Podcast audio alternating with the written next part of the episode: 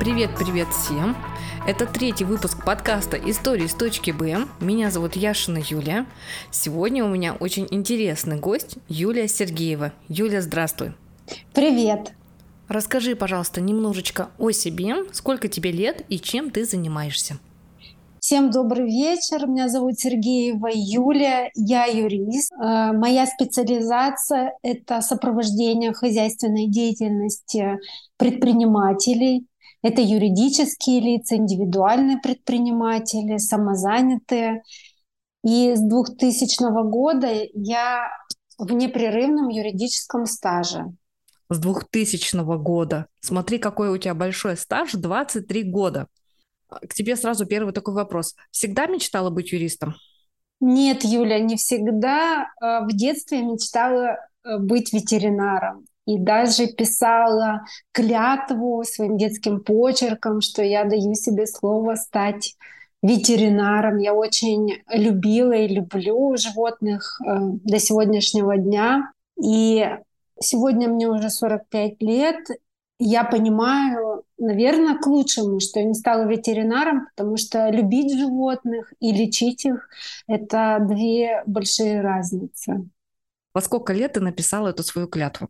Так, сейчас я вспомню, наверное, это было 6, 7, 8 лет, я думаю, вот этот возраст. 6, 7, 8 лет написать клятву. Это здорово. Да. Серьезно, это очень здорово. Угу. С детства, видишь, у тебя пошла любовь к животным. Тебе понравилось, написала клятву. Потом, как у тебя продолжалось, как развивалось? Что ты дальше хотела? Вот я хотела быть ветеринаром, я все время кого-то подбирала, спасала бездомышей, притаскивала домой, кого-то мне удавалось э, оставить дома, родители разрешали, кого-то нет, я как сейчас помню, я стою на лестничной площадке первого этажа э, с собачкой, и папа спускается за мной на лифте и увидел, что я с очередным каким-то чудом он нажимает кнопку «Стоп» в лифте и поднимается наверх. И потому что уже весь лимит э, был исчерпан, э, в доме уже были животные, и вот эта картина, э, как сейчас, перед глазами, это было очень смешно. Потом где-то уже в 16-17 лет я стала думать о том, что куда поступать. И произошла такая история, э, связанная с моей личной историей, с моей семьей, в общем-то, которая и повлияла на мое решение стать юристом. Расскажешь, что это была за история? Да, я расскажу. Это был конец 90-х. И мой папа принял решение первый раз в своей жизни на собственные деньги, заработанные, поехать э, в заграничное путешествие. Это страна Сирия. И так как моей маме э, перелеты на самолете противопоказаны по состоянию здоровья, было принято решение, что с папой поеду я в это путешествие. Я была школьницей, мне не было 18 лет. Сейчас вы поймете, почему я такие подробности указываю. И папа купил путевку, и мы полетели Сирию, столица Дамаск. И перелет был Челябинск-Сочи, Сочи-Дамаск. Угу. И в аэропорту Сочи при таможенном и пограничном контроле пограничная служба нас остановила, и сказали о том, что нет нотариального согласия второго родителя, то есть моей мамы. Угу. Мы были обескуражены, это была полная неожиданность, потому что не туроператор, э, никто нас не предупреждал о том, что это действительно важный документ, и, и на сегодняшний день это тоже является необходимостью. И э, мы стали э, пробовать э, решить этот вопрос путем переговоров. И даже капитаны воздушного судна вышли на переговоры и сказали о том, что мы э, выступаем гарантами, что этот ребенок вернется э, в Россию. и все пассажиры, и руководитель группы сказали, что мы видели, как мать провожала этого ребенка. Но э, пограничники были неприступны. Не захотели пропускать. Угу. И один из э, пограничников, причем это, по-моему, руководитель был подразделения, сказал моему отцу, глядя в глаза, он сказал о том, что он всю жизнь работает и никогда себе не позволит и не позволил поездку за границу. Угу. И я помню, как мой отец от этой горечи заплакал, взрослый мужчина. Взрослый мужчина переживал очень сильно из-за этого. Даже дело оказалось, что не в юридической части, а в том, что ты кому-то не понравился, кто-то посчитал, что ты незаслуженно отправляешься в эту поездку. И э, мы задержались в Сочи, потому что мы обратно не могли улететь. Мы ждали группу свою в Сочи, когда они съездят э, в это путешествие, вернуться обратно по тому же маршруту. И я помню, мы ходили на консультацию к адвокату, мы хотели э, подать заявление в суд. И вот это горькие слезы обиды моего отца э, сподвигли меня на то, что я хочу узнать свои права. Угу. Смотри тоже, как интересно. У тебя была мечта, чтобы ты стала ветеринаром, у тебя есть безграничная любовь к животным, ты мыслила именно вот этой специализацией, и как одна такая ситуация смогла развернуть тебя в такую серьезную карьеру, именно карьеру адвоката. Да, это очень интересно. Я много раз думала над тем, что как я такой сделала скачок от ветеринара в профессию юриста. И еще раз могу сказать о том, что э, пути Господня неисповедимы, и действительно иногда судьба нас направляет, потому что у меня планы были одни, намерения одни, клятва записана в записной книжке одна, а к сегодняшнему дню я юрист. И это очень интересно. И надо своему пути доверять. Да, это очень важно на самом деле. Когда ты понимаешь, что у тебя пришел знак свыше, да, и ты понимаешь, что а вот мне надо идти именно сюда. Да. Угу. Хорошо, смотри, ситуация на тебя повлияла. Потом ты также осознанно уже решила выбрать именно специализацию адвоката и пойти получать юридическое образование. Я говорюсь, Юля, я хочу сказать вот э, по поводу того, что uh-huh. Я называю себя юристом, потому что адвокат — это специальный статус, у меня нету этого статуса, но у меня есть право заниматься юридической деятельностью. Я не могу представлять интересы доверителей в уголовных процессах, для этого точно нужен статус адвоката. Я называю себя юристом. Uh-huh. Поэтому здесь вот э, важно это разделить для... Я же юрист. Хорошо. Я за чистоту понятий. Отлично. На самом деле очень хорошо, что ты это сказала. И, и дальше я буду обращаться только именно юристы. Хорошо. Теперь спасибо. Это я буду знать. Это действительно такое важное очень замечание. Тогда опять же расскажи, именно юристом ты пришла уже 11 класс, закончила, решила осознанно выбрать юридическое образование. Да, я начала штудировать вот эти книжки для абитуриентов, куда поступать, стоял выбор учиться в Челябинске, в Екатеринбурге или даже уехать в Москву. И на семейном совете мы это все обсуждали, решали. Тогда не было ЕГЭ, были обычные выпускные экзамены школьные и были вступительные экзамены. Я стала ходить на подготовительные курсы Тогда это был ЧПИ, Челябинский политехнический институт, позже он стал ЮРГУ. Угу. И я подумала, что подготовительные курсы в любом случае мне нужны, вне зависимости от того, куда я буду поступать. И на семейном совете почему-то решили, э, я уже сейчас не помню по каким аргументам, что я останусь в Челябинске. А были возможности, да, поехать куда-то еще? Да, были возможности поехать в любой город, но как-то я не помню почему-то. Может, по совокупности, да, потому что хотелось остаться в своем городе, потому что у меня здесь друзья школьные, дворовые, город свой я всегда любила и люблю до сегодняшнего дня. И, может быть, хотелось быть ближе к родителям. Не знаю, я не помню. Но вот принято решение было поступать э, в ЮРГУ. И, в общем-то, я начала двигаться к этой цели. Я поступила, набрала необходимое количество баллов, поступила на первый курс. По-моему, это был э, только второй набор. Э, ЮРГУ только открыли юридический факультет, он тогда назывался экономики и право. И вот это был второй поток, второй набор. Когда ты поступила на факультет, сразу легко ли давали знания? Было очень интересно. Вот легко, нелегко, но я помню, что было очень интересно. И у нас такая группа э, подобралась. У нас было три группы в потоке. Но наша группа, вот мы как-то сразу объединились, дружились, и мы до сих пор общаемся.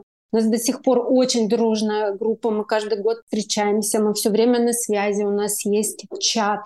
И я помню, что было интересно, нелегко, потому что были преподаватели, которые сразу нам сказали, мальчики готовятся в армию, если будете халтурить э, в учебе, девочки готовятся к поступлению на курсы кройки и шитья, потому что вам надо будет чем-то заниматься, когда вас отчислят. Интересно, а почему же кройки и шитья? Такой преподаватель Юрий э, Аронович, я, как сейчас помню, преподавал у нас историю государства и права зарубежных стран. Любитель своего дела. Угу любитель, и он так нас, он действительно через кнут прививал нам любовь к предмету, любовь к профессии. И я помню, мы бежали на перегонки в публичную библиотеку, потому что задания от него всегда были объемные. Литература была редкая, это все было в единичных экземплярах.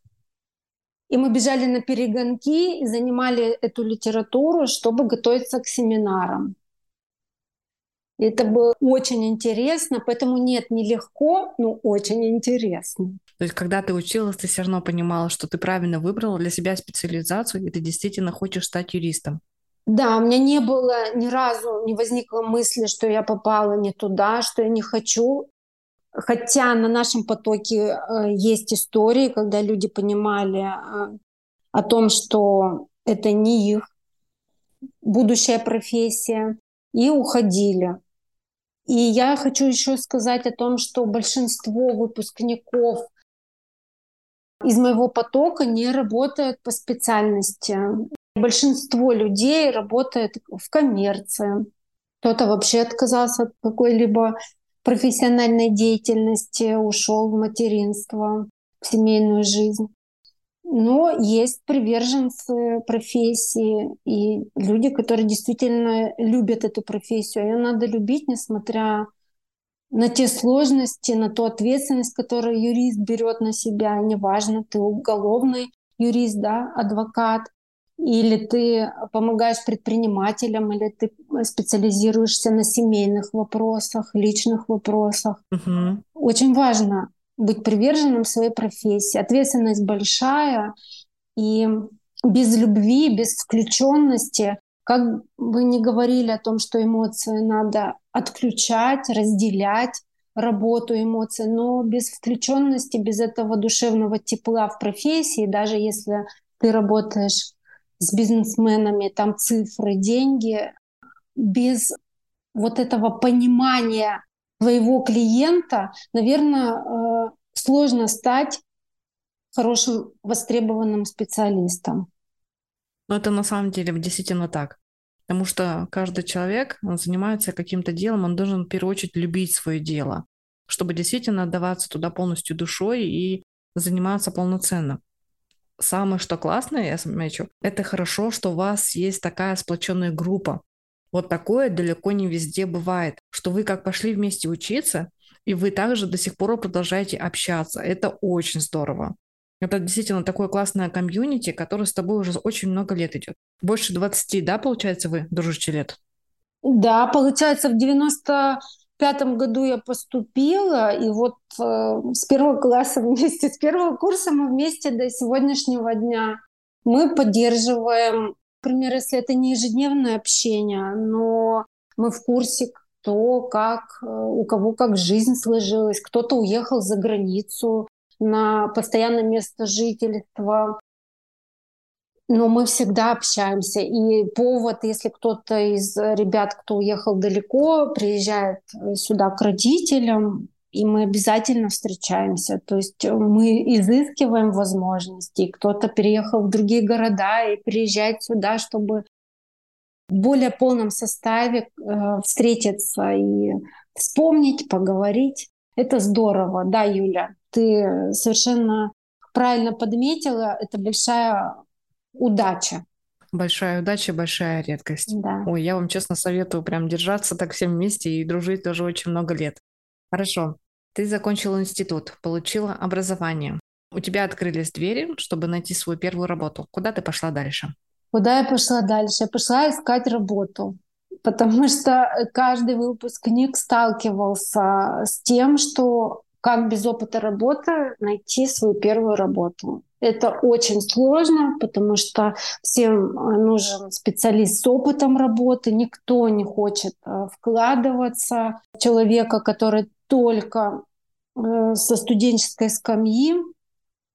Всем нужен сразу КПД, и для меня это было очень э, сложно, вот этот поиск работы. Я помню, я обращалась по всем каналам, объявления, рассылки, письма. Уже электронная почта была, но это не так э, было развито, как сейчас. Сейчас уже электронные рассылки отсутствуют, да, потому что есть специальная платформа, тогда этого ничего не было.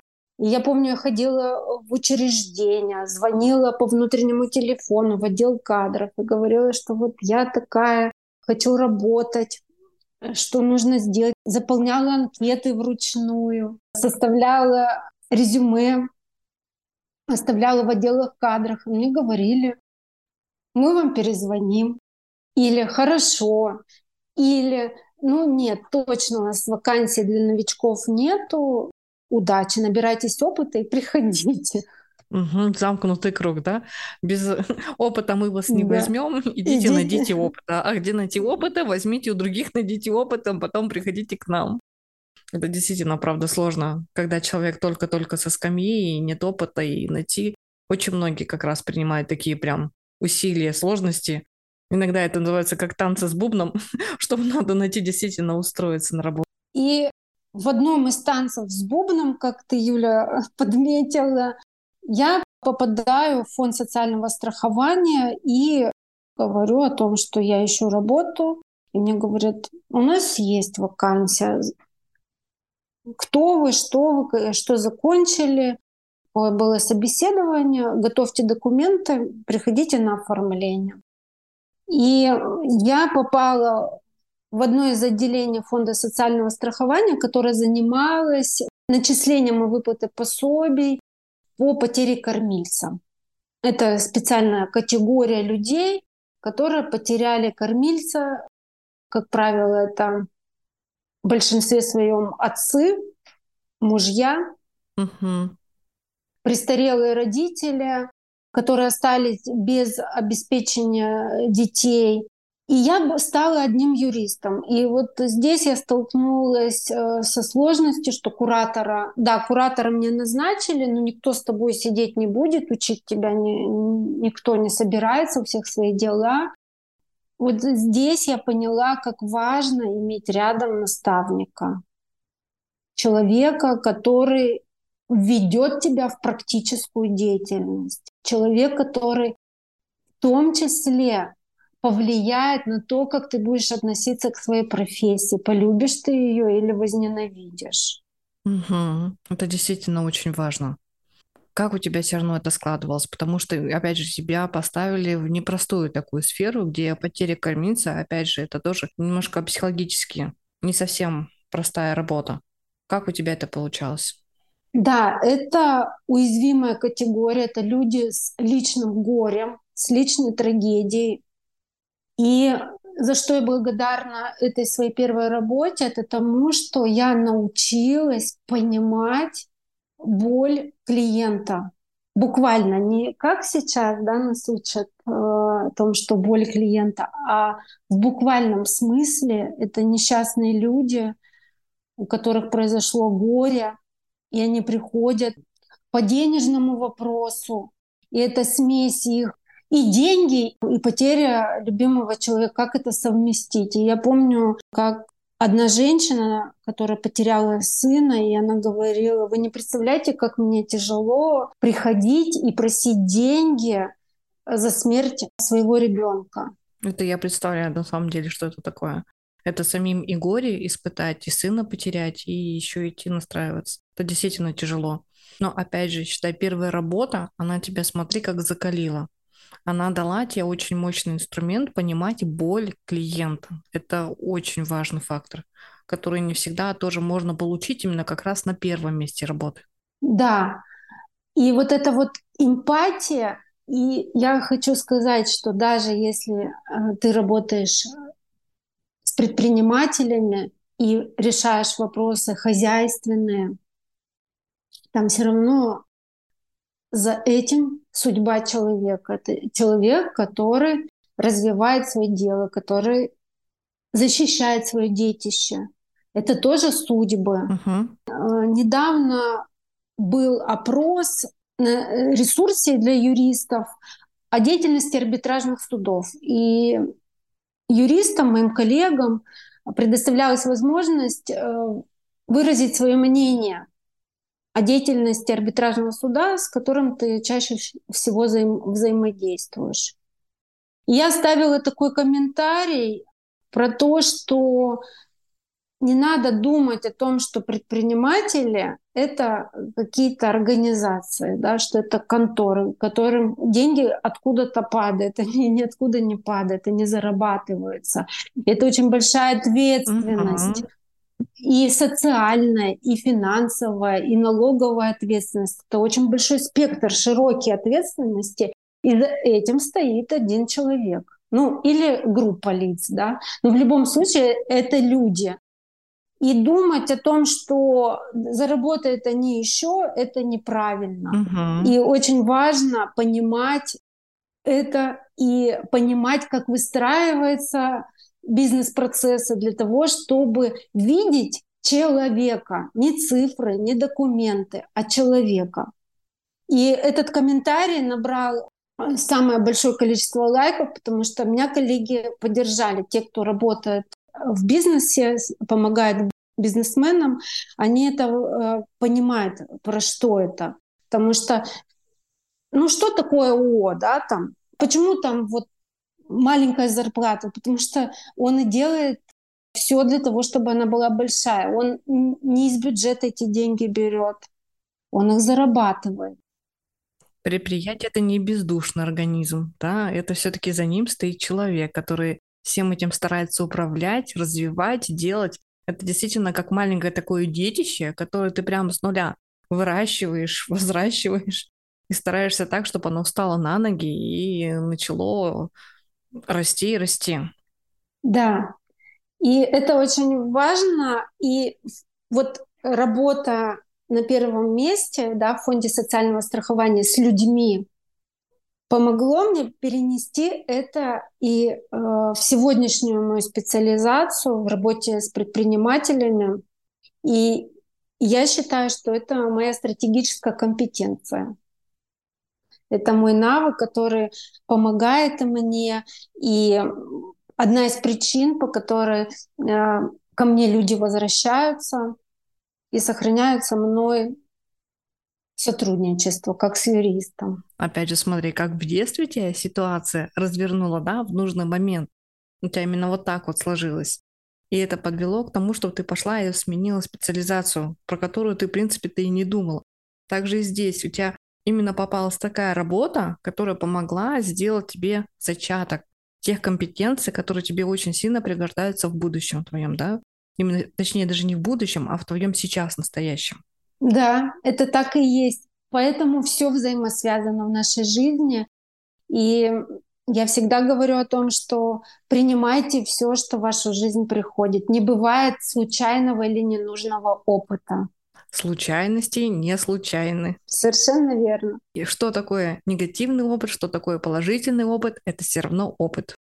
Какой бы он ни был, это действительно так. Сколько ты проработала в фонде социального страхования? Так, я проработала около трех лет, может быть, плюс там несколько месяцев, ну три года точно. И я поняла, что мне интересно попробовать себя чем-то другом и не буду скрывать. И материальный интерес в том числе заставил меня задуматься над тем, что пойти туда, где платят деньги. Потому что в госучреждении, там, каким бы ты ни был хорошим специалистом, там существуют тарифы, ограничения, и за пределы которых ты не можешь выйти, даже при всем желании руководства. Здесь я, наверное, тебя вот прям с тобой соглашусь полностью, потому что сколько я, например, не провяжу собеседование, очень многие люди, кто приходит из госучреждений, у них на самом деле первое стоит это зарплата. Вот они очень многие, кто говорят, что я вижу свой потолок, а я хочу больше. И очень многие уходят тогда, когда они хотят пробить свой потолок и пойти куда-то развиваться дальше. Они хотят чего-то большего. Да, и ты как практик это подтверждаешь. Это так и есть. Угу. Хорошо. Решила сменить фонд социального страхования. Куда пошла дальше? Это очень интересно. Я начала искать работу. И вот как сейчас помню, я открывала справочник предприятий, распечатывала свое резюме, запечатывала их в конверт и через Почту России отправляла по почтовому адресу. Сейчас это кажется вообще каменный век какой-то. Но, тем не менее, это рабочий способ. Мне поступило два предложения, очень замечательные. Сейчас я расскажу, что это за предложение. Первое — это структура РЖД, не хухры-мухры. Угу. РЖД. РЖД на должность корпоративного юриста. И второе предложение, внимание, Челябинский винодельческий комбинат. А там тоже должен был корпоративный юрист. А там нужен был юрист в единственном числе, который будет обслуживать ага. э, интересы предприятия от и до. Угу. Насколько широкий тоже спектр от и до. От и до, да. И я выбирала. Я сходила в структуру РЖД. Мне очень понравилось. Я сходила на собеседование Челябинский винодельческий комбинат. И мне тоже очень понравилось. И вот это очень сложно было мне принять решение. Это действительно так, потому что и там заманчиво, и там заманчиво. Угу. Но что он все равно тебе помогло и подсказало, куда конкретно пойти? Это очень забавно. Я сделала выбор в пользу Челябинского винодельческого комбината. Один аргумент перевесил чашу весов. Мне руководитель сказал, э, когда ему сообщила, что я выбираю, и он сказал, иди к нам, у тебя будет отдельный кабинет. Ну, это тоже, это очень важно на самом деле. Для многих это прям большая привилегия. Либо когда ты сидишь в кабинете, у тебя 4-5 человек, вроде бы все равно как своя маленькая такая небольшая семья, а другое дело, у тебя все равно ты занимаешь должность отдельного юриста от и до, и у тебя свой отдельный кабинет. Это действительно интересно. Ну, для 23-летнего э, человека, молодого специалиста, это очень, очень... Это очень важно, это я согласна, да, это действительно очень важно. Это сейчас меня куда ни посади, я буду свою э, работу делать одинаково хорошо. И там будет, будут галдеть. У меня были места работы, когда я работала и с отделом продаж в одном кабинете. Но это был решающий фактор. Отдельный кабинет. Я думала, тебе сейчас предложат, что вино будут давать бесплатно, честно. У меня и такие были мысли. Но отдельный кабинет — это серьезно. Вино бесплатно, наверное, возможность была. Но у меня э, мыслей таких не было. даже попробовать. Наверное, тогда были другие интересы, надо было развиваться. Большая ответственность, потому что на тебя возлагают надежды, в тебе увидели потенциал, потому что, да, опыт небольшой, тем более после государственного учреждения сразу в коммерческую деятельность. И я благодарна своим руководителям за это доверие. Сколько там ты проработала? Там я проработала тоже около двух с половиной трех лет. Стала задумываться о том, что хочу попробовать что-то еще. Ну, смотри, опять же, здесь же у тебя была прям полная специализация. У тебя, по идее, был большой, широкий спектр твоего творчества. Да. Или нет? Или все равно были какие-то ограниченные такие рамки? Нет, ограничений не было, потому что вот весь спектр, чем может заниматься юрист, все было в этом месте работы.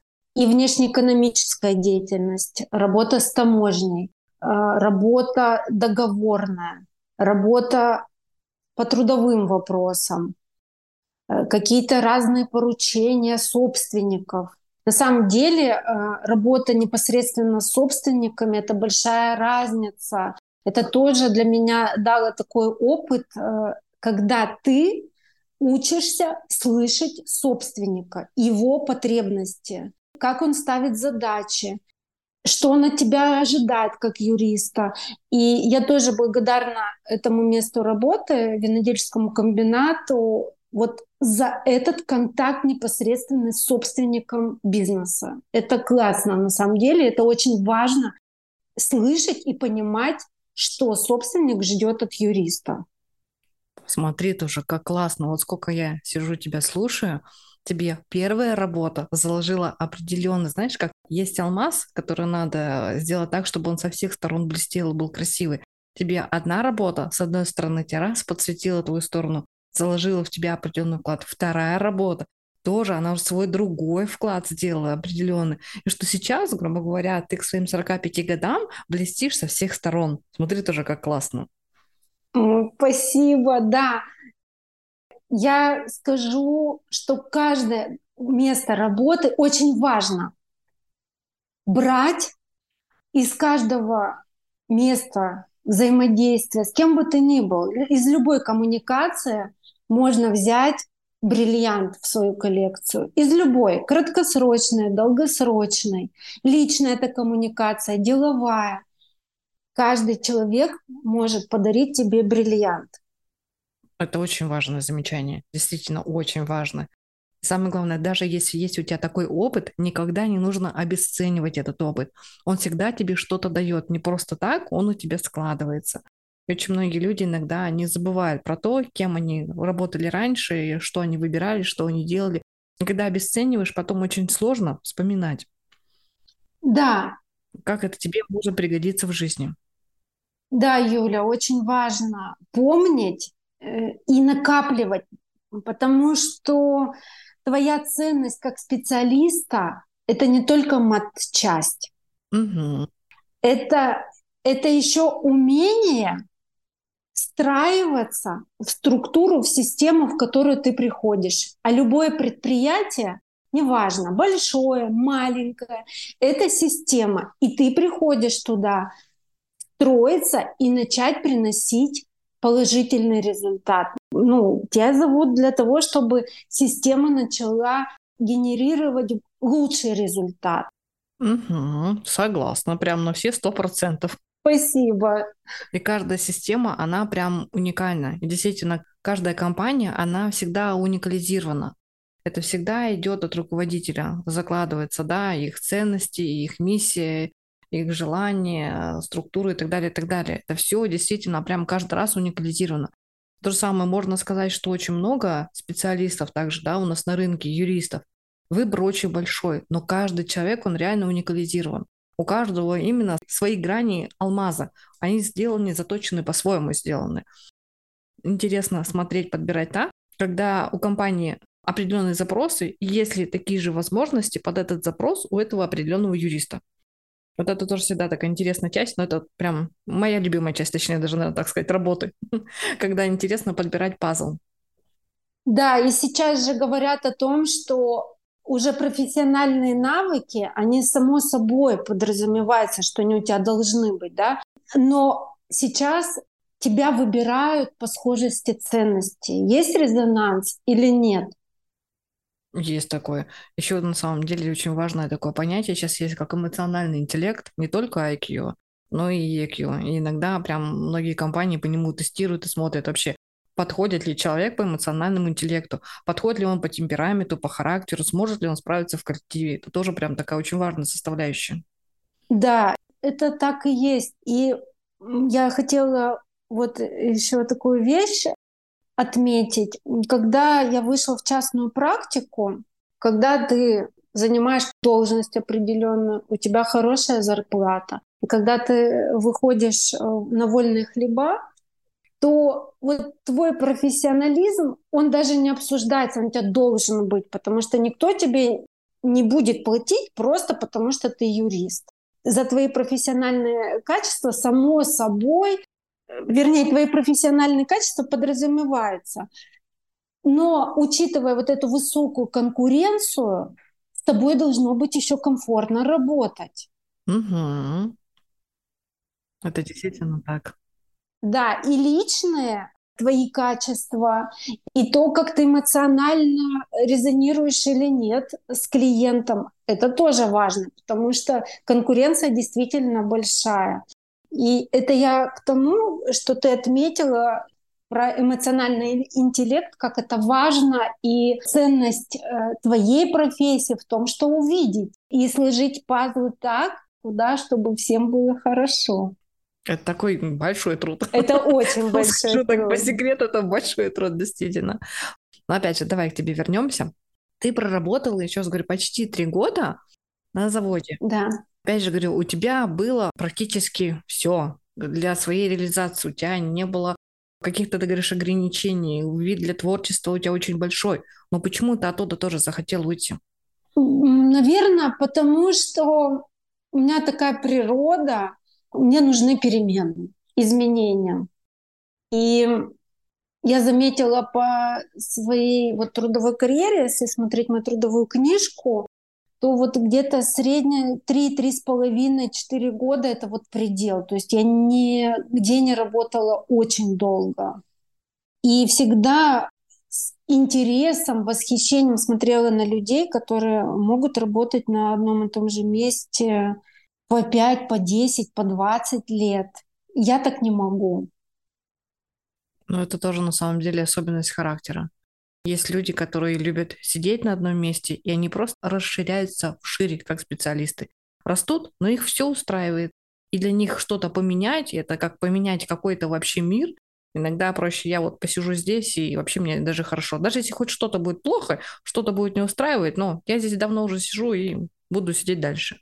Но на самом деле очень классно, что ты опять же решила что-то для себя поменять и поняла, что вот здесь ты какой-то для себя потолок все равно дошла, да, ты поняла, разобралась, и ты пошла дальше. Да, и вот эта вот жадность до профессии, познать ее, и здесь хочется поработать, и вот этот опыт получить. И это всегда было тем э, двигателем, благодаря которому я искала новые места работы. Это знаешь как, я наполнила одну грань, да, опять получила какой-то определенный опыт, который мне надо было. Спасибо, я получила, и я пошла дальше. Мне надо следующий опыт заработать, следующую грань своего алмаза сделать. Да, Юля, мне очень нравится вот эта твоя метафора. Это на самом деле так. Если нас будут слушать люди, которые только в начале своего пути, и когда ты относишься к своему профессиональному пути, как к огранке алмаза, из которого ты делаешь бриллиант, идти гораздо проще, интереснее и результативнее. Вот я даже прям подчеркну результативнее. Это очень такой важный фактор. Угу. Так, и куда я отправилась дальше? Я отправилась смотреть вакансии и увидела, что производственное предприятие ищет юриста в юридический отдел, производство грузоподъемной техники, мне стало очень интересно. Я отправила резюме, и меня пригласили на собеседование. И меня приняли. Здесь уже немножко другие были обязанности, правильно? Да, обязанности э, были другие. Во-первых, это юридический отдел, куда я пришла юристом под руководство начальника юридического отдела, очень э, грамотный специалист и коллеги интересные, с которыми до сих пор э, сохраняю общение. А прошло это в 2000, наверное, седьмой-восьмой год. То есть уже тоже достаточно много времени прошло, и мы до сих пор общаемся. Там у тебя был свой кабинет, там у тебя было от и до. Но ты все равно перешла дальше, потому что хотела немного другого, хотела чего-то большего, что-то новое узнать, да, вот как ты говоришь, жадность да. знаний. Он, я тебе честно, я так поддерживаю, потому что сама люблю развиваться, и, наверное, всю жизнь человек всегда развивается и хочет развиваться дальше. Но опять же, свой кабинет, и ты перешла дальше. Да, я перешла, и когда я понимаю, что я сижу, меня посадили в кабинет с менеджерами, потому что юрист нужен был прям вот здесь и сейчас. Большой объем продаж, высокие продажи. Тогда э, был бум э, строительства, и краны раскупали как горячие пирожки. Это буквально так. Я не преувеличиваю ни капли. Угу. И меня посадили в отдел продаж, и вот тогда я поняла, что разница между отдельным кабинетом, э, где тишина, перед тем, как кто-то войдет постучаться в кабинет, то здесь, если мы вспомним фильм, э, где брокеры, вот этот вот шум, гам, и тебе надо сосредоточиться, цифры в договорах миллионные, шестизначные, не просто миллион, там, а несколько миллионов. И вот это очень интересный опыт, когда ты фокусируешься, и своего рода наступает такая медитация, когда ты только здесь и сейчас, вокруг ничего нету, мир остановился. Это тоже классный опыт. Вот это называется твоя новая грань открывается.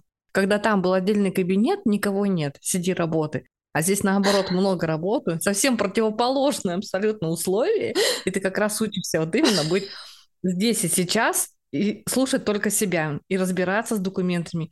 Я просто понимаю, что юрист это очень ответственно. Для меня, знаешь, даже так сказать, юрист всегда была равно ответственность, большая ответственность. И вот когда ты говоришь про миллионные цифры, а тут все галдят, это действительно такой очень серьезный опыт, чтобы вынести это, да.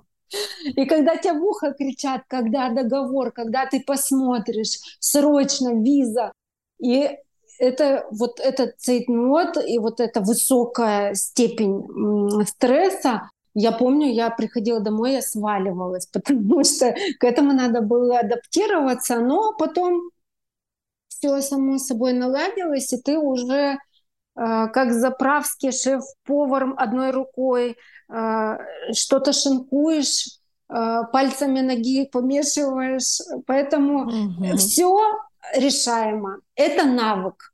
Это навык. Это, это навык. И здесь, наверное, опять же, потом можно в резюме у тебя было написать стрессоустойчивость на повышенном уровне. Да, и это Э, слово в моем резюме заняло честную, справедливую позицию, место свое. Оно действительно непросто для красного словца. действительно так. Но опять же, твоя стрессоустойчивость на самом деле вырабатывалась еще с первой твоей работы. Когда у тебя именно была психологическая ситуация, потеря близкого человека, это тяжелая психологическая ситуация. И это тоже были задатки начала именно как раз выработки твоей психологической устойчивости, стрессоустойчивости. Но эта работа принесла вот именно прям серьезную такую грань именно в твой алмаз. Да, стрессоустойчивость мне эта работа подарила, но это не только. Я хочу сказать о том, что работа с предпринимателями, я уже говорила, что мне так повезло, что я работала непосредственно с собственниками. Это уникальные люди, они другие. Люди, которые выстроили свой бизнес, и многие из них вышли из простых людей собственным трудом, собственным трудолюбием, острым умом достигли результатов. И опять же большая удача работать с такими людьми. И они учили относиться к работе, они учили мудрости, умению решать вопросы. Потому что, да, профессионализм, ну ты хочешь, не хочешь, если ты не хочешь, чтобы тебя выгнали, ты вынужден этот уровень поддерживать. Мы уже с тобой говорили, что помимо этого очень важно, кто ты. Угу. Кто ты, помимо своих знаний. Потому что специалист это не только про знания, это еще и, и про личность. Это не просто так называется hard skill и soft skill. Точно. И как раз именно смотрят именно по этим по двум качествам. Как пазл именно с твоей стороны складывается. Да. И смотри, ты проработала также на этом заводе три года, да? Да, да, больше, наверное, даже до трех лет, и я полюбила производство. Угу вот для тебя открылось твое более узкое какое-то, да, получается, направление, что именно прямо в производстве тебе больше нравится. Да, потому что производство — это созидание, это служение, это рабочие места, это социальная ответственность, потому что э, люди приходят работать, у них есть зарплата, они несут ее в свои семьи. И я уважаю производственников очень. Мне кажется, это еще и масштабность. Это еще и масштабность. Чего ты захотела дальше? У меня начали включаться амбиции, что я хочу быть руководителем. Я хочу быть начальником юридического отдела. Новая грань. Я опять слышу новую грань. Да. которые хочется, вот я вижу цель, я хочу получить эту цель, значит, мне надо пойти куда-то дальше. Тот начальник, который был у тебя на заводе, он был для тебя примером, кстати? Да, э, был примером четкости, ясности, как, э, казалось бы, такая ситуация быстро, четко надо решать. И человек говорит, сейчас все решим. И надо еще проконтролировать нашу работу, надо быть в контакте с руководством, с директорами, с собственниками. И вот это вот, опять же, масштабность. И ты должен быть профессионалом, ты должен быть отличным администратором, руководителем. И я захотела. Я же говорю, я жадная до профессии. Это очень хорошие качества, жадные быть до профессии. Немногие на самом деле так могут. Сразу скажу, немногие. Я захотела быть руководителем. Сразу забегая вперед, э, на самом деле это очень долгий путь. Не сразу я получила эту должность спустя много-много лет. И я прожила все ступени когда эта должность уходила у меня из-под носа, когда меня не выбирали. Я это прожила. Но я закончила свою э, карьеру в найме перед тем, как уйти в частную практику в должности руководителя. Угу. Все равно сколько, получается, лет потребовалось, чтобы стать руководителем? Сейчас я скажу. Ну, не меньше десяти. Десять лет да. 10 лет, чтобы стать руководителем. Это такой большой да. действительно срок. Как говорится, как ты несла свою цель на протяжении всех 10 лет, чтобы выйти именно в руководство?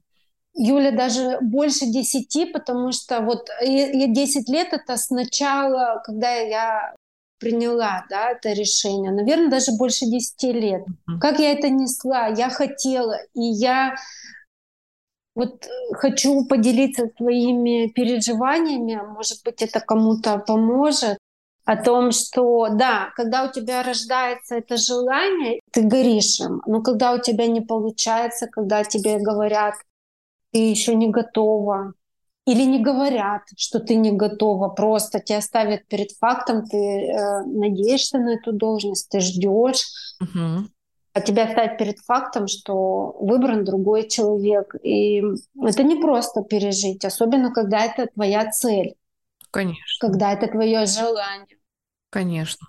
Я просто поставила цель, и очень важно отметить, что твоя цель больше, чем эти отказы. В этот раз не получилось. Вот это важно. Я думаю, что мне вот это помогло. Что я знала, что все равно я к этому приду рано или поздно. Пусть даже к пенсии. приду Но все равно я к этому приду. Да. Да. Смотри, тоже интересно просто, какая у тебя идет мотивация, что у меня есть цель, есть цель, точнее, не вижу препятствий. Если препятствия есть, я их обойду, все равно дойду до этой цели. Даже когда тебе отказывали, наоборот, это тебя мотивировало, я все равно дойду до своей цели. Что-то, наоборот, тебя даже подстегивало, чтобы идти дальше.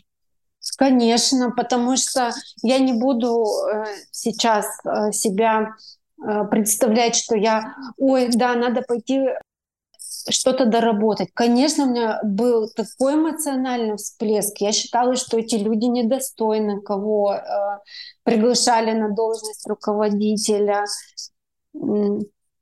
Я критиковала себя. И еще хочу отметить, что мне помогало, да, вот сейчас э, мысль мне пришла, опять же, преданность своей профессии. Я всегда вкладывалась свою профессию, и я ее на самом деле люблю. И я знала, что она мне рано или поздно ответит взаимностью. Угу. Это то же самое, когда мы вкладываем, вкладываем, вкладываем, в итоге мы все равно получим. И можем получить даже больше, чем мы вообще ожидаем.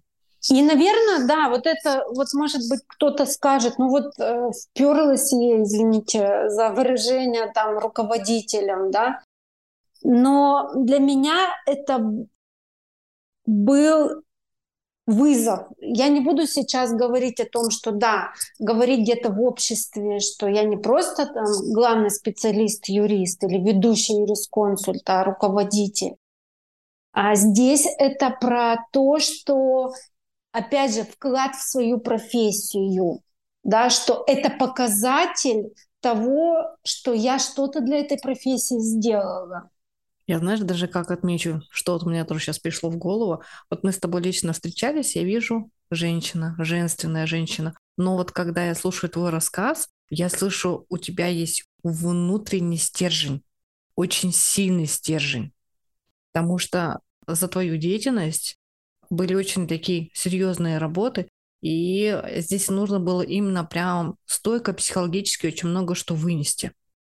Я вот еще раз просто могу прям сказать, что у тебя прям очень хороший внутренний стержень, который тебе помог дойти до руководителя и вырасти куда-то дальше. Да, Юля, спасибо большое.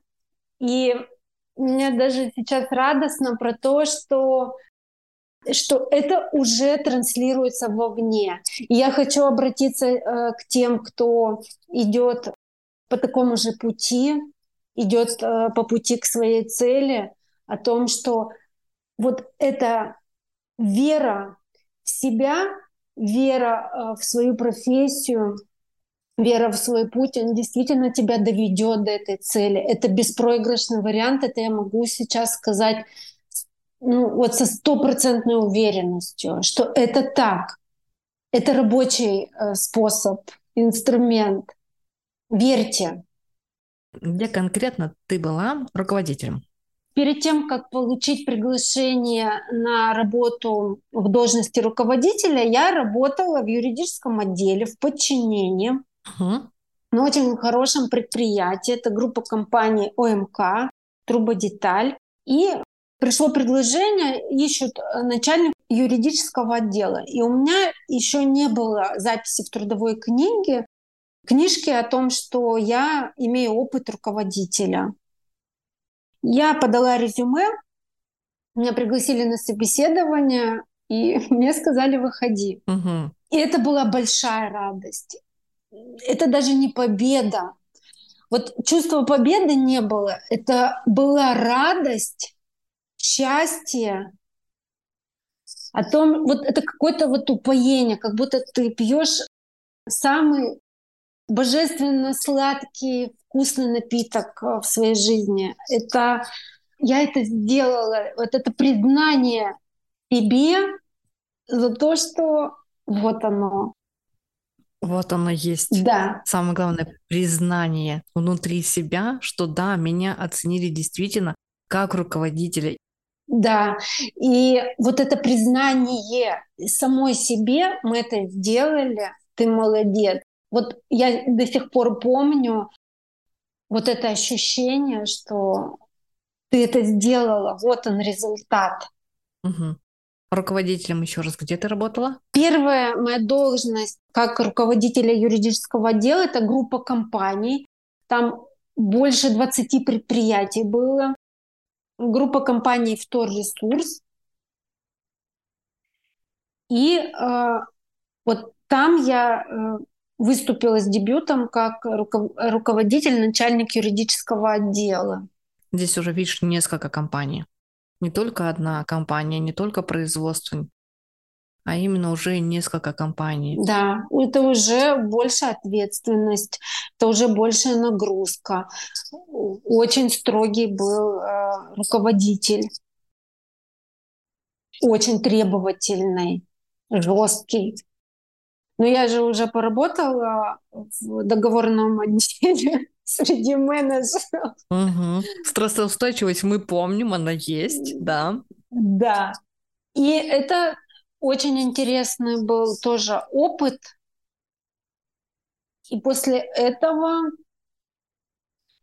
вот открывается дверь, когда ты долго-долго идешь, и нет, и нет того, чего ты ждешь, к чему ты идешь.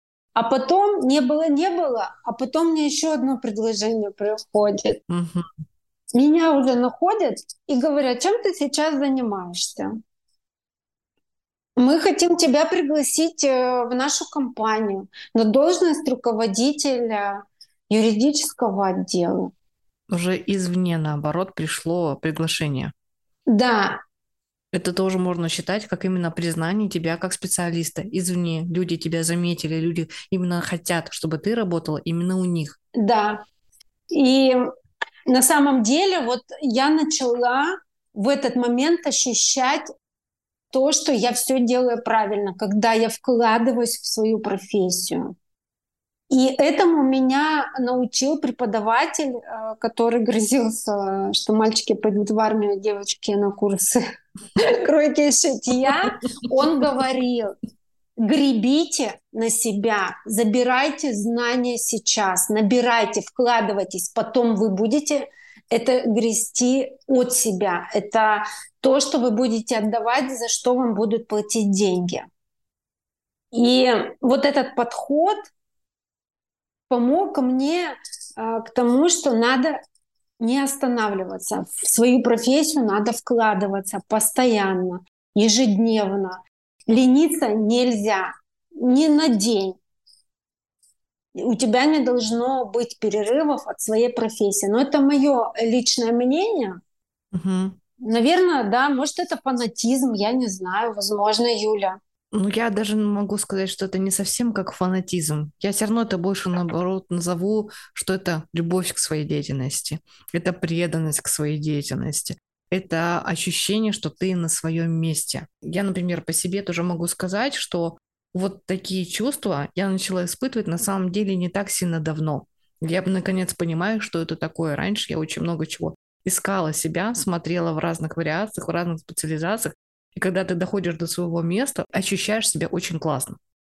А у тебя, смотри, сколько лет именно ты шла по этой специализации, и она тебе очень нравилась. Да, и в этом есть своя красота. Я увидела красоту в этом. Потому что не каждый на самом деле может увидеть эту красоту том деле, в котором ты находишься. А когда ты красоту эту видишь, все, это случается любовь, и ты готов и претерпевать трудности, невзгоды, потому что это любовь. Я бы так сказала. Согласна, очень даже согласна. Ну а туда, куда тебя приглашали, чтобы ты пошла руководителем отдела, ты перешла или все равно осталась на том же месте? Я согласилась, потому что я всегда за новое. Мне предложат что-то поменять, я выберу поменять. Даже если для меня что-то неизвестное, а каждая перемена — это всегда риск, любые перемены, и даже положительные перемены — это тоже стресс. Конечно. Ты меня поймешь, когда человек приходит на новое место работы, и даже известен функционал, и э, зарплата выше, он все равно испытывает стресс в любом случае. Конечно. Это всегда у тебя полностью практически меняется мир. Когда ты выходишь замуж, когда ты меняешь квартиру, меняешь город, меняешь работу, у тебя всегда жизнь, она переворачивается. Потому что приходишь в другой коллектив, в другое предприятие, здесь надо адаптироваться, научиться контактировать, понимать, изучать заново людей, ну и плюс, соответственно, также работать своей специализацией, конечно. И я согласилась. Вот я могу сказать, что это место работы, о котором я сейчас буду говорить, это компания «Братья Грим», очень такое интересное, сказочное, на самом деле серьезное. Угу.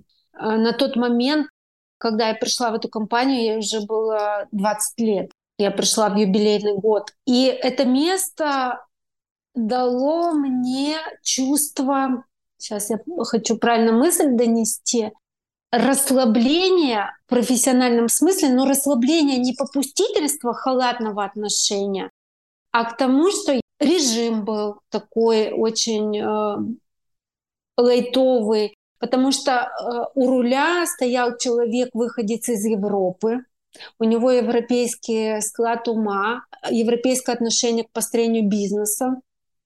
Это тоже очень интересный опыт. И когда тебя там не загоняют в какие-то рамки, тебе доверяют сразу. Если ты пришла на это место работы, я тебе доверяю, я знаю, что ты меня не подведешь.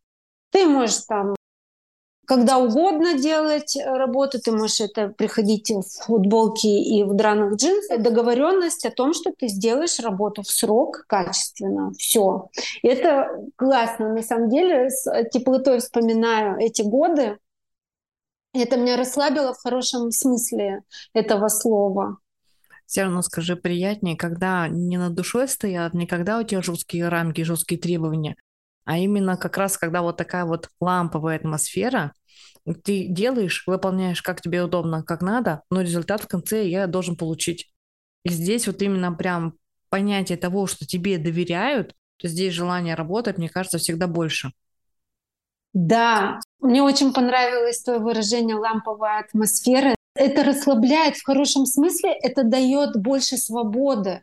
Ты в таком состоянии, ты можешь больше сгенерировать на самом деле классных идей, э, когда ты смелее в своих решениях. Угу. Это здорово.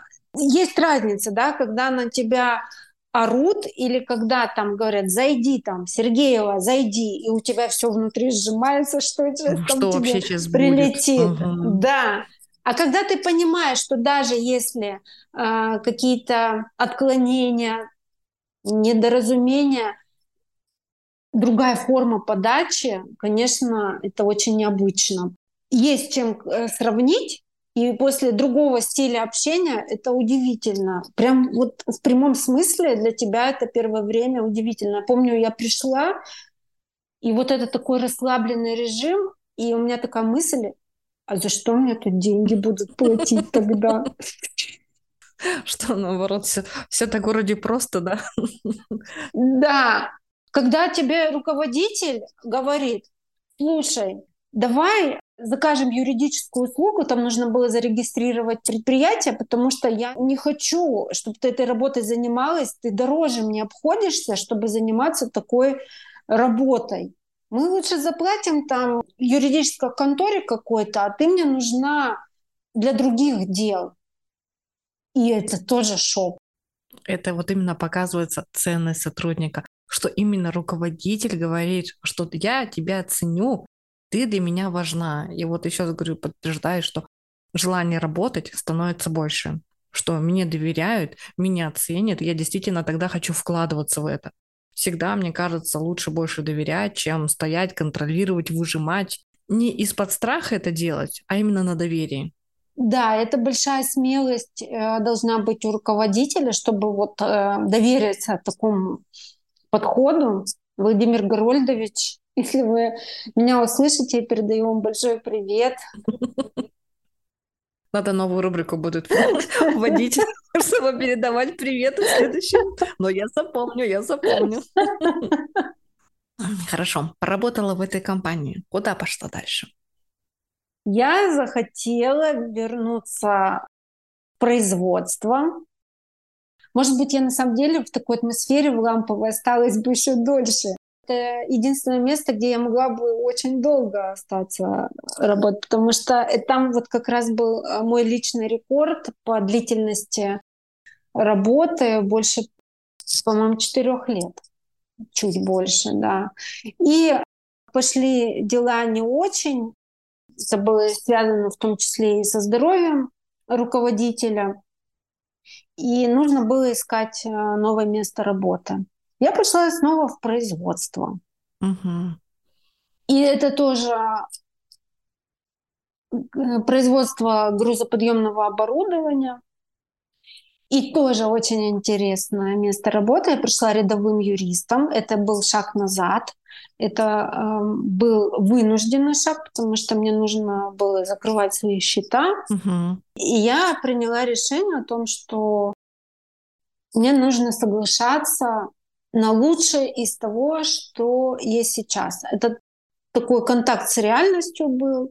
У меня не было времени ждать работы, где я могу э, занять позицию руководителя юридического отдела. И я согласилась на лучшее из того, что есть в моей реальности. Это принятие обстоятельств. Иногда приходится иногда сделать такой тяжелый выбор и принимать как есть. Да, да, но опять же, вот это вот, эм, наверное, какая-то связь со своей профессией. Я не знаю, как она ко мне относится, но я ее очень люблю.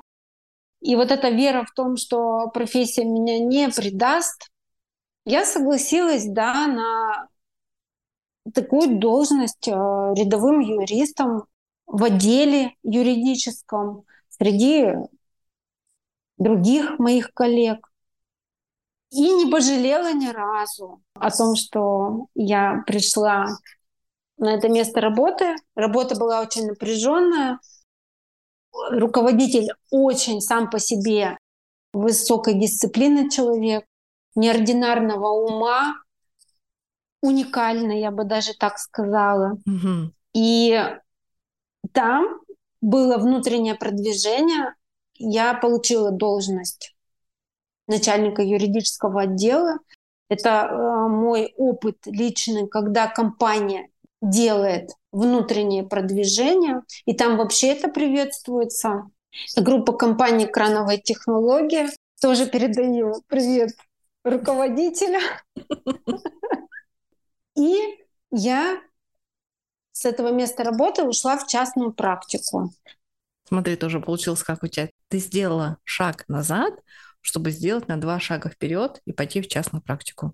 Да. И более того, шаг назад был не только в должности, но и в денежном выражении. Оклад, э, заработная плата была гораздо ниже, чем я получала, когда работала на позиции руководителя. Но, опять же, я верю в свой путь, и он ответил мне взаимностью. Я получила свои дивиденды. Когда вышла на частную практику, у тебя сразу начало получаться, у тебя получилось много клиентов, у тебя, может быть, с прошлых мест работ какие-то были клиенты, или ты их начинала искать извне. И как раз вот это было тоже как начало такого с нуля, и постепенно-постепенно набирать базу. Юля, нет, конечно, нет. Я так я так думала, что так будет, когда я принимала решение. Я ушла неподготовленная. Вот опять же, это особенность моего характера. Это, наверное, авантюризм, смелость или слабоумие плюс отвага. Я не знаю, как назвать эту формулу. Но я верила в том, что сейчас вот она я. Встречайте меня. Будут разрывать на части. Ну, конечно, нет. Нет, это было такое э, тотальное разочарование, когда ты всю жизнь работаешь по найму, и тут в лоб тебе прилетает опыт такой, даже я бы сказала не в лоб, а я бы сравнила по ощущениям лицом по асфальту, какая-то большая разница. Это да. Когда наконец-то реальность открывается, да, что надо искать клиентов, надо самим работать, и смотреть уже на 360 градусов, не на 180. И надо все это с нуля, самое главное, строить, это да. И тогда я поняла, какие бывают неблагодарными э, сотрудники по найму, что они не понимают, через какой ад должен э, пройти их работодатель. Когда вы не видите 10% того айсберга, который видит ваш работодатель. Это противоположные стороны, которые вот, к сожалению, они не пересекаются, и работодатель может увидеть, говорю, на 360%, а человек по найму видит 180%. И вот именно как раз вот эта вот реалия, она существовала и, наверное, всегда будет существовать. Да, Конечно же, я вот с этой реальностью столкнулась, она очень болезненная была и эмоционально, и финансово, потому что никто меня нигде не ждал. И тогда я поняла, что твой профессионализм — это ничего не значит. Тебе надо учиться заявлять о себе, проявляться, продавать. И встретила меня частная практика очень жестко. У меня были случаи, когда со мной просто не рассчитывались за мои услуги, потому что ну, я воспринимала через свою призму, как зарплату платили два раза в месяц, это же... Конечно, а здесь никто не платит. Да, здесь самим надо побегать, чтобы заплатили. Да, и вот это столкнуться с тем, что теперь это твой хлеб, и уже э, бесплатные консультации это ты кому-то даешь свой хлеб, и ты учишься ставить эти границы о том, что нету бесплатных консультаций, услуг нет, и даже если мы с тобой хорошие приятели, знакомые, друзья, это стоит денег. И для меня лично это было очень таким большим уроком, который я преодолевала. Я преодолевала себя, учиться продавать. И вот это называть стоимость и не думать о том, что ты понимаешь, что это стоит вот столько тысяч, а вот это твое внутреннее сомнение, понижающий коэффициент, что ты хочешь озвучить одну цифру, а называешь намного ниже. Но смотри, видишь, сколько лет ты проработала руководителем, да, сколько лет ты э, работала юристом в компании, ты осознавала свою ценность как наемный сотрудник, ты знаешь эту ценность. Но когда ты выходишь в частную практику, здесь вот как раз идет не сопоставление, идет внутренний конфликт, да, я же замечательный юрист с большим стажем работы, с большим багажом знаний, но приходится начать работать именно, учиться продавать себя, совсем другая немножко реалия. Именно вот, вот этот внутренний конфликт проходит очень много людей. И не то, что немножко другие реалии. Я зауважала на самом деле еще больше предпринимателей. Потому что это ты попадаешь в джунгли, закон джунглей, потому что э, соцпакет и частная практика, где ты сам себя должен кормить и добывать этот объем работы себе, то, что тебе mm-hmm. раньше клали э, на стол, а ты там говоришь, ой, как много работы, я устала, а на поле частной практики другая жадность у тебя проявляется, дайте мне работу, ты выгрызаешь ее. Я хочу, чтобы у меня было много работы. Вот о чем я мечтала. Заполнить свой день, заполнить, уплотнить э, свои угу. э, объемы продаж.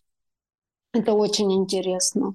Здесь смотри, как меняется мышление, разворачивается вот так вот очень быстро. Ты начинаешь смотреть вообще совсем по-другому. И опять же, еще раз замечу, ты была руководителем, у тебя был багаж знаний. Это один вид, когда ты переходишь в частную практику, и ты становишься предпринимателем. И то же самое, когда человек с нуля начинает, и он сразу уходит в частную практику. Здесь тоже прям идет вот искажение, когда ты ожидаешь, что к тебе сейчас люди придут, сейчас я буду зарабатывать деньги, а денег нет, и люди как-то не приходят. И почему? Очень странно. Да, искренне. Я помню, э, я так страдала, это были страдания ты, с одной стороны, ты понимаешь, э, что ты хороший специалист, твоя ценность доказана тем, что тебя звали на работу, тебе платили деньги, да, вроде, а здесь тишина, и никто тебе не звонит, очередей никаких нет. А еще ты, если какой-то объем находишь, а тебе еще могут сказать, извини, сегодня заплатить э, тебе не могу, завтра, послезавтра, и ты понимаешь, что так, а как теперь надо позаботиться о себе? Сначала договор, сначала счет, сначала поступление денег, а потом уже мы с вами поговорим. Это очень важное замечание, потому что в первую очередь здесь надо подумать о себе. Да, потому что тебя защищал работодатель. Ну, и это действительно во всем есть плюсы. И вот при переходе на частную практику я ощутила плюсы, большие плюсы в работе по найму, и большие минусы в работе на себя. Ну, плюсы, конечно, есть. Это свобода, это вот тот следующий уровень, за которым я пошла. Вот я одна в поле, я воин, я хочу себя попробовать. Как это добывать деньги самой, не, не из карточки два раза в месяц, а самой самой. Это действительно важно. И это опять у тебя открылась новая грань твоего алмаза, уже очень большая грань твоего алмаза. Сколько вот у тебя вот именно твоего опыта, сколько оно было наложено, сколько было огранки твоего алмаза. И знаешь, такое ощущение, как вот сверху частная практика идет вот таким большим кольцом, завершающим таким большим красивым этапом. Юля, я так рада, что ты меня пригласила, потому что ты уже столько раз сказала про огранку моего алмаза, что мне очень приятно. Это я удачно нашла. Я на самом деле очень рада. Ну что, давай, наверное, подведем итоги нашей с тобой беседы. Я послушала твою историю, мне она настолько откликнулась, я очень многие моменты тоже и для себя заметила, и для себя приняла. Я в очень многих моментах с тобой согласна. Потому что сама проходила и также через найм вышла в не частную практику, да, а вышла в предпринимательство. И я понимаю как раз тоже вот эти вот две грани, и как они настолько разные, и какое бывает разное мышление у наемного сотрудника, у предпринимателя, и как предприниматель видит гораздо больше, чем наемный сотрудник, есть такая, знаешь, фраза, когда мама говорит дочери, да, что ты поймешь меня только тогда, когда ты действительно станешь мамой. И здесь то же самое. Пока ты сама действительно не станешь предпринимателем, ты только тогда начинаешь понимать, как действительно живут предприниматели, насколько у них вообще другое мышление, насколько они более разносторонние люди. И как вот эти вот все твои работы, они тебя вот так вот сформировали красиво, и вывели в частную практику. Даже были сложности, даже были трудности, но это дало тебе такой хороший большой старт расти дальше. И очень классно, что ты любишь свою работу, она тебе безумно нравится, ты предана столько лет, ты не менял никакие другие специализации, ты всегда была юристом и остаешься быть привержена этой профессии. Это заслуживает очень большого внимания и уважения к тебе. И Тебе огромное спасибо, что ты пришла ко мне на интервью, ты поделилась этой историей. Я считаю, что каждый человек у нас уникален, и твоя история очень уникальна и очень интересна. Спасибо, Юля, большое за теплые слова. Я благодарю тебя за это приглашение. И я хотела бы сказать твоим слушателям, что если вы уже на своем пути, Доверяйте ему, доверяйте себе, это очень важно. И это действительно работает, когда ты веришь в себя и доверяешь своему пути, и это беспроигрышный вариант. Прям подпишусь под всеми твоими словами. Действительно, на сто процентов. Что ты можешь пожелать моим слушателям? Какой бы ты дала им совет? Уважаемые слушатели, я хочу вам пожелать прежде всего здоровья. Я всегда желаю здоровья, потому что это очень важный ресурс. Потому что когда у тебя этого ресурса нет, то тебе ничего не интересно. Искренне желаю вам быть здоровыми. Я желаю вам верить в себя, я повторяюсь, но это настолько важно, взращивать э, в себе опоры, вкладываться в свое дело, потому что мы можем вкладываться в других людей, мы можем выстраивать отношения с другими людьми, но нет гарантии, что это сохранится. Никто не даст гарантии. Любые отношения — это всегда риск. Но когда ты вкладываешься в себя и в свое дело, это стопроцентные выигрышные инвестиции. Инвестируйте в себя и в свою профессию. Не останавливайтесь ни на день. Что-то дарите своей профессии. И она ответит вам щедрым подарком. От, от всей души желаю вам получать щедрые подарки. Я себе в копилку запомню фразу «каждый день что-то дарите своей профессии». Вот я себе специально запишу эту фразу. Замечательная фраза. Опять же, к тебе еще будет такой вопрос. Вот сейчас в своей точке Б, в своей частной практике ты находишься. Чем ты хочешь заниматься дальше? Какие видишь точки роста у себя? Какой прекрасный вопрос. Наверное, я их сейчас только нащупываю. Они в спящем режиме, потому что, наверное, мне дают отдохнуть, пока, наверное, их нет. Как появится, я обязательно тебе о них расскажу. Хорошо. Поставишь себе цель, тебе придет ответ. Захочешь что-то изменить, и тебе придет сразу решение. Так что я тебе желаю удачи, я желаю тебе развития, я желаю тебе всего самого лучшего, замечательного на твоей профессиональной деятельности, чтобы у тебя были и взлеты, и падения, потому что взлеты это замечательно, это твой рост, но и падение это тоже тебе смысл пересмотреть свою немножечко жизнь, да, сделать шаг назад, чтобы потом сделать три шага вперед. И это будет максимальный рост для тебя. Так что еще раз говорю, благодарю, что пришла на мое интервью. Мне было очень приятно с тобой пообщаться. Очень было приятно поговорить с тобой и узнать твою историю. Юля, это взаимно. Спасибо большое. До встречи. Все, пока-пока. Пока-пока.